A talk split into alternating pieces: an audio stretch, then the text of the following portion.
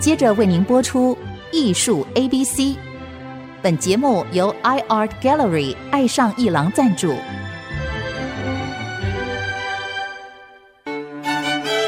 Appreciation, buying and collection。艺术 A B C，艺术入门的三部曲，艺术收藏的必修课，让您成为品味出众的艺术鉴赏达人。您的家成为风格独具的私人美术馆，实时与艺术之美对话。艺术 A B C，陆杰明主持。各位听众，大家好，这里是 IC 之音竹科广播 FM 九七点五，陆杰明老师的艺术 A B C，我是代班主持人郑志贵。我们接着艺术经济专业入门的知识来哈，我们要再跟张学孔张先生啊来谈一谈。关于艺术经济啊，他所面对的是收藏家、艺术家。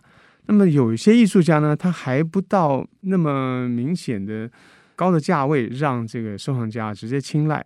那么他们是年轻的艺术家，关于他们的艺术作品啊，如何进入市场，或者他们职业规划呢？其实呢，也有一些专业的意见给他们。那就是像张哥这样的艺术经济的专家，他来谈一谈年轻艺术家的艺术市场以及他的生涯规划。张哥你好，志贵你好，哎，真谢谢你再来谈谈这个对艺术家的这个青睐的课题啊。我想这个非常重要啊，因为台湾艺术家每一年毕业的，啊，是是，不管是大学毕业，就是所毕业的相当多。那可能到了二十年之后，还在这个市场上面或者还在持续创作的啊，相当少，一般大概就是一个两个。所以我们要认识一下他们市场情况啊。我想就是说。给一些艺术家一些忠告，让他们怎么样去经营自己啊，然后对市场要怎么样的一个认知。对于年轻人来说，就是说我画我展览啊，然后找一个艺术中心、文化中心、社教馆，或者找一个认识的画廊，这都是凭自身的个人经验。那么有没有就是说，在一个比较高的制高点看自己，其实有一些形式啊，有一些结构啊，让自己可以找到一个。能够帮自己好好规划，提供自己好好建议的经纪人或者一个画廊，那艺术家怎么判断这些呢？我想，艺术家职业生涯啊，应该是非常艰苦的啊，在他所谓成名之前，所以第一个要有这样子的认知，然后在你未来创作的道路上面啊，你就会经历了很多的所谓的一个不顺利的一个阶段，到你最后成名，成名之后，当然就是说是很多人来求你。就等你的作品出现，那这是一个成名艺术家几乎大部分都经历一个必要的过程，只有少数从学校开始就被所谓的画商、经纪人看中你的作品，然后一帆风顺了，这是极为少数的例子。然后对于我们买作品的人也相当重要啊，到底哪些艺术家，你怎么样去看作品，怎么样去买他作品？一开始可能是一个鼓励。或者是慧眼识英雄啊，你看他作品好啊，很多人都是一个所谓的一个跟艺术家看他作品有一种亲近的感觉、亲切的感觉啊，呃，开始买他作品之后才会注重他的职业生涯。但是艺术家自己本身要有经营自己的一个想法、看法。我想就是说，我所介绍的是有关于这一方面。那么以一个初出茅庐，或者说学校毕业。想的应该就是如何创作这件事情，那这方面当然由他自己去投入跟努力了。可是他要找一个地方展览，这个展览第一次的展览，例如说一个文化中心值不值得被鼓励，或者说一个艺术中心，或者一个小咖啡厅，或者一个一个画廊，一个艺术家怎么判断画廊呢？但是同样，这画廊看中艺术家。那么艺术家如何判断接受或不接受？有没有一些可以理解的一个方法，或者他们看艺术博览会可以列为领领略这一切呢？这就涉及到艺术家去认识市场哦。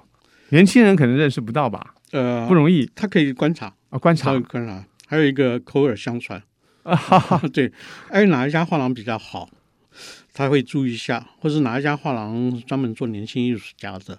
哦，的确有这样。对，或者哪一些画廊他的口碑不太好，通常要去稍微打听一下，跟你的所谓的一学长去多方的了解啊，然后再去看他们的一些在市场上的表现，他们平常办的个展啦，办的展览，或者在博览会的一表现，或者在国内外的一些展览，多方的了解。但是对于年轻艺术家来讲，刚毕业进入画廊是比较困难的一件事情。是啊，当然现在有极少数的画廊在经营所谓的刚毕业的哈，那台湾艺术家是比较幸运的。那国外，你想说刚毕业的能够到画廊展啊，门都没有。尤其大都市，纽约、伦敦、巴黎这些大都市，你那个艺术家熬个很多年以后啊，才有机会被画廊看中。所以他的职业生涯的规划要做更长远的打算。所以一般的，我想在这些大都市毕业的一些美术科系学生，像展览的话，你先找一份工作，啊你先找一份工作，哦呀，打工，继续对，支持自己在创作。那台湾情况，我们把这个状况把它搬到台湾来。台湾当然很多年轻艺术家一开始就可以进入画廊啊，但是你也要有这样的一个准备的心态。我不可能一开始一毕业就有一份工作啊，固定收入的工作啊，要有这个打算。然后这个打算你要做蛮多年的打算，因为最重要的在打算的这个在所谓的想进入这个市场之前呢，你先练好自己的。在作品上面多下功夫，你的创作这件事情不能停顿。你的创作的一个技巧，那最重要，你作品的一个特殊性，怎么样进入市场，要做这样子的一个打算。那我想，刚毕业的，如果没有画廊找到你的时候，你要多方的想办法参加一些展览，联展是比较容易的，是那个展是比较稍微困难一点。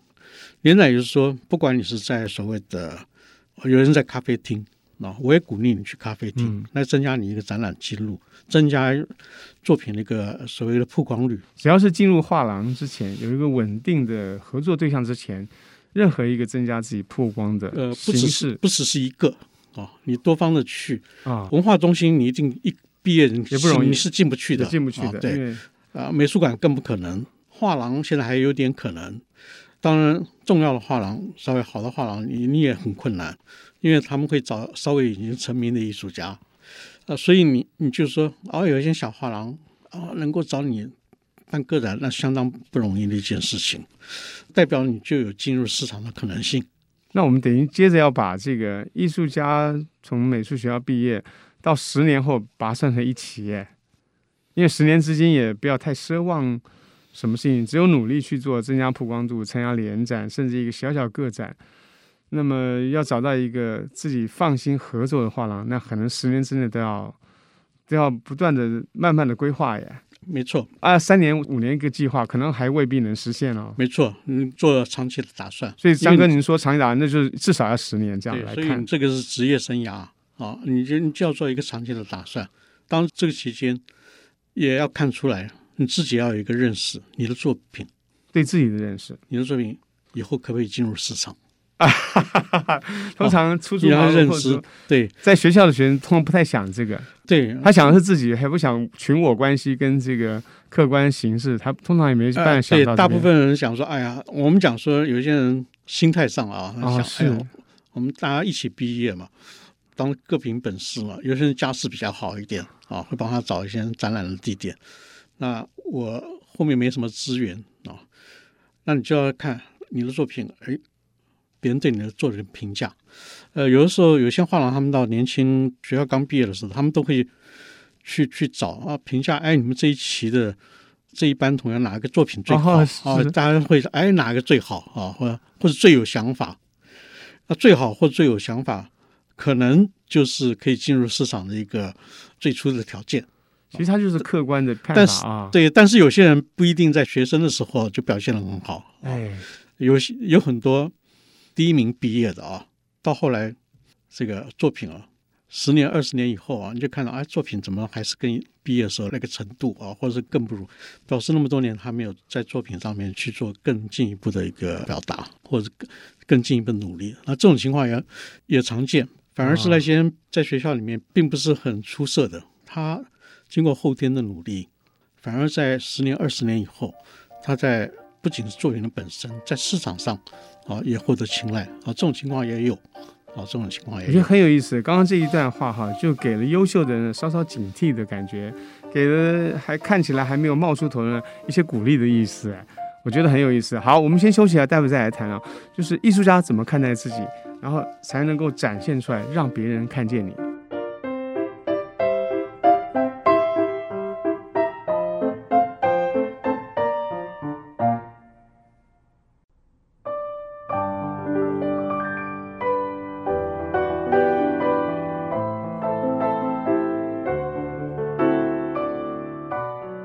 各位听众，这里是 IC 之音竹科广播 FM 九七点五艺术 ABC，我是代班主持人郑志贵。我们紧接着啊，来跟张学孔张先生来谈啊，青年艺术家哈、如何整理自己、展现自己，然后如如何理解艺术现象，包括艺术市场啊、艺术展览、观察、理解画廊。接着呢，就是进入到实业经验啊，它有一个环节非常重要，就是。当他有希望成为画廊合作对象的时候，那么一张画可能会被人家收藏之前，如何定价？我想啊，不只是年轻艺术家曾经头痛，连已经进入画廊合作多年的艺术家可能还为此头痛。我们先请啊张哥为青年艺术家来提供这个问题的思索。那个艺术家定价啊，其实在国外是很简单的一件事情，很简单啊，对，很简单。他们的参考比较多，画廊给他们很大意见啊。那在台湾的情况，当然画廊也会给一些意见啊。但是台湾有一个状况啊，这个状况已经延续了几十年，就是所谓的台湾定价。台湾定价，对，台湾定价，这是世界独有的一个定价。也就是说，一号是一万，十号就是十万，一百号是一百万，是是啊。这个造成台湾的艺术家没办法到国际上啊去展览，因为你大的号数哦。太贵了。我讲一个很蛮普遍的情况，我们我们再来看台湾的情况啊。我们在国外看到的一些年轻艺术家，不管日本、韩国或东南亚国家或者欧美的国家，他们推年轻艺术家出来啊，一百到一百二十号作品哦，那么大的作品。我想一百二十号，大家有没有一个概念？我来先讲一百号就是一百六十三公分乘一百三十，对，一百二十号就一百九十乘上一百三十，大概是这个尺寸是啊。相当普遍的就是三千美金，哦，他们进入画廊啊，没有进入画廊的那更低，可能是进入画廊的价钱的一半。那也就是说，进入画廊的时候，他等于画廊在经营你啊，他把你价钱提高，提高了也是提高到这个程度，嗯啊，很多厂家到国外去的时候看，哎，国外的价钱那么便宜，就会买国外艺术家大号作品来论。对，那在台湾的情况，就大号就卖变蛮贵的。啊，台湾现在年轻艺术家有些已经改成国际定价，呃，有些还是沿用所谓的台湾定价。那台湾定价，你大号作品看起来就比较贵，那不利于你以后在市场上。因为大号作品它有一个意义，嗯哼，就是你的代表作，也不是代表作，因为我们知道有的时候是大画比较难画，是是是，因为它整个大尺寸，你如果比例抓不好啊，大画。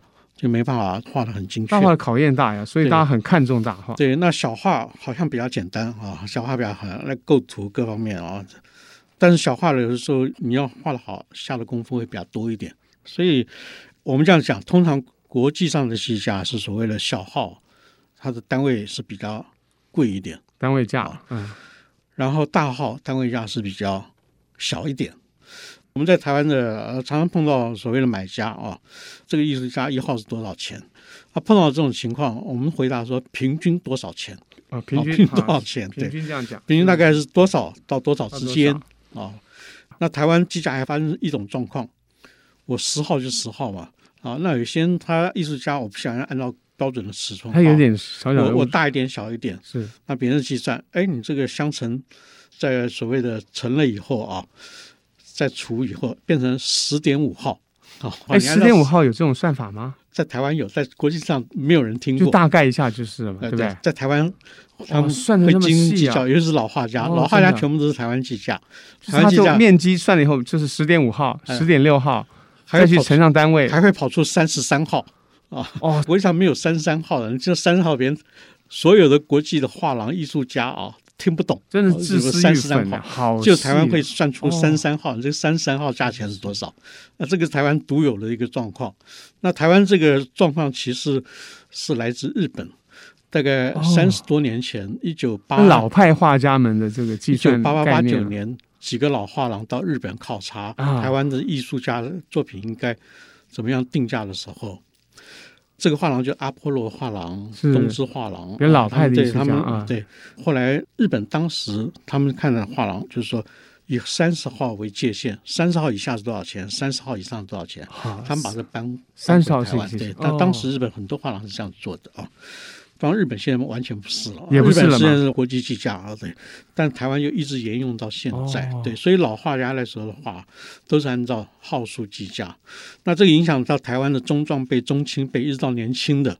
那现在年轻的很多是已经改成国际计价了，也可以接轨国际。哎，对，这要不然的话无法接轨啊，因为以往台湾的市场非常的封闭，哦、大家没办法出国去买作品看画。我想九零年代的时候，大概就地门一家啊，还有少数两三家在经营国外的作品。那时候都很奇怪啊，台湾他们都会买大作品、大号回到台湾卖，因为台湾计价的时候大号作品比较贵。哎，这还有这一个，还有这一层，赚的有意思，有意思。这个这个是不公开的秘密啊，这个不公开的秘密。那台湾人也买单啊，因为台湾人认知里面就是。按号计价，嗯，当然这个概念真的给啊年轻艺术家思考画的号数啊、价钱，这是一个很宝贵的实物经验呢。因为它不只是一个你自己认为，或者买方或者卖方认为，说不定有一天大家抱着这个雄心万丈接轨国际啊，所谓国际就是许多国家已经想到一个比较有弹性也比较变通的方法啊，的确是的。那关于画家跟画廊之间的抽成这些事情。艺术家应该也思考过，可能也很难找到一个。呃、我想、啊、我讲这个问题啊，可能会得罪很多艺术家哦。啊，对，绝对是的。那因为国外的说法跟国外不太一样啊。是。那国内大部分沿用以往的一个情况，就是五五分成。啊哦，是是是。当然有一些画廊就是说，虽然五五分成，但是你艺术家要负担所谓的酒会啦，或者其他的一些费用，哎，对，或者画框之类的，啊，或者是。说我卖价的五五分成。哦，如果对有些人如果画廊给厂家打了九折，对。九折以后的五分成，哎对，那有些画廊是这样，每一家画廊都有一些不太一样，小小的这个事情，啊，但是很多是有一些相同的嗯。啊。我想一下国外的做法啊，我们可以参考啊。国外做法，你去问日本、韩国啊，大概就是固定的艺术家的是三成，三成对，七成的画廊，这这七成包括了他的推广的费用。他的印刷品成本，他的广告，对，他的国内外的展览啊，他把它都计上去了。哦，那国内有一些艺廊啊，按照这种情况又不好说是五五分成，就是你艺术家你固定一个所谓的一个价码啊，作品的价码，然后我固定每一年跟你买多少作品。哦，还有其他的这个，就是一个变通的做法。哎，是变呃之后我的卖价你不要管。啊，我跟你签十年约，签五年约，这五年十年我卖到多高，那是我的画廊的本事。嗯，这也是一个这个一个办法。那他们如果没有本事卖那么好，他还要固定的每年要买你多少作品，嗯、要给你多少，让你的生活上无余啊。那这是一个变通的做法。那这个做法，我讲对台湾的环境，目前的环境是不错的。那要晓得，就是说画廊在经营年轻艺术家的时候啊。他可能办一个个展，全部卖光了，也无法打平他画廊整个的一个哦这个支出。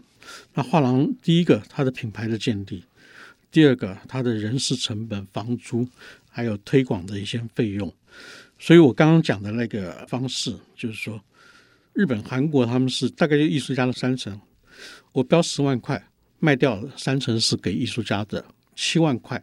它还包括了折扣，包括了国内外推广的一些展览的费用，包括了可能做一些包装或者印画册各方面，这个是画廊在做的啊，画廊经营的成本。那国内的艺术家因为受到所谓他们学长啊一些的影响，啊，大概五五是比较正确的，嗯，所以这个观念已经蛮久的。啊，当然很多的画廊就不愿意带年轻艺术家出国去展览。那现在能带年轻艺术家出国展览的画廊，那真的是。勇气可嘉哦。那当然，他们的成数可能要另外再调整啦，因为这个出国啊这些支出也需要政府的补助啊。对他们来讲，出国去展览成本相当的高，那个展览费用就几十万，也可能卖不掉，卖不掉对艺术家损失不大，但是画廊就要投资个几十万在这里面啊，还要花很多时间。只有少数画廊不太外展，只是还有他在自己的画廊展。人是精简到最简单的情况啊，它的成本是比较低的啊。这种画廊也有啊，也有比较少啊。大部分，尤其台北的画廊，台北的画廊的所谓租金都蛮高的。那很多，尤其在一楼的画廊，它租金相当高啊。在一楼以上的画廊，它租金比较低一点。那参展的费用，台北艺博会的参展费用起码就四十几万。那你想，如果只占年轻艺术家，卖个一百万啊，全部卖掉，卖给一百万。四十万的租金成本，再加上人事费用，再加上其他推广的费用，再加上他原来自己画廊的一些租金啊，一百万绝对是没办法打平的。那这是很现实的一个情况啊，也是一个很真实的一个情况。所以，我们年轻艺术家也都知道，在画廊在推广你的期间呢，画廊愿意把你的作品到国内外到处去展览，表示他非常看重你的作品，看重你的未来。等你越来越成名以后啊，你的价位自己你分成的。这个所谓的层数啊，就开始高了。那台湾还有一个情况，老画家，我也讲一下，这也是得罪人的。就是说，老画家有些他们老画家有七成，画廊只剩三成哦啊。那现在情况就是说，这些老画家国内外的市场几乎都死掉了，就有极少数啊，靠着学生家长、销售学生来买买他的作品。那你七成的分成数啊，在国际上不太可能的啊，在二手市场是可能的啊。毕卡索，如果他还在的时候，大家都去求他的作品，他定价是多少，你就是多少，你就要买单。是是是，这是特例，这是特例。对，有的时候还不让你选，我就是这这两张作品，这这是特例。画廊来就是选吧。但张哥给年轻人的建议就是说，了解这个世界啊，这个画廊他们运作不同，各有角度啊，其实各有付出。这也真的是一个很棒的一个，就客观的来说哈，嗯哼，你付出，然后你合作单位也付出。嗯，那么其实呢，反映在这个画价陈述上面，它也是一个比较客观的思维。嗯、我谢谢张哥来跟我们谈这个，因为我觉得最后这一席话对年轻艺术家太重要了。因为你要跟人家合作、跟人家相处啊，你还是要有一个客观的判断，它要来自于艺术经济专业入门的这些思索啊。谢谢张哥，我们大家不要忘了哈，请大家上网去找更完整的资料，在七月中。学孔哥有艺术经济专业入门的课程，是线上课程啊，以及有线上课程后面的后续，这是一个很值得要让自己成为一个经理人，或者如何呢展现作品的有相关知识的一个重要的课程啊。谢谢刚哥，好，谢谢志贵。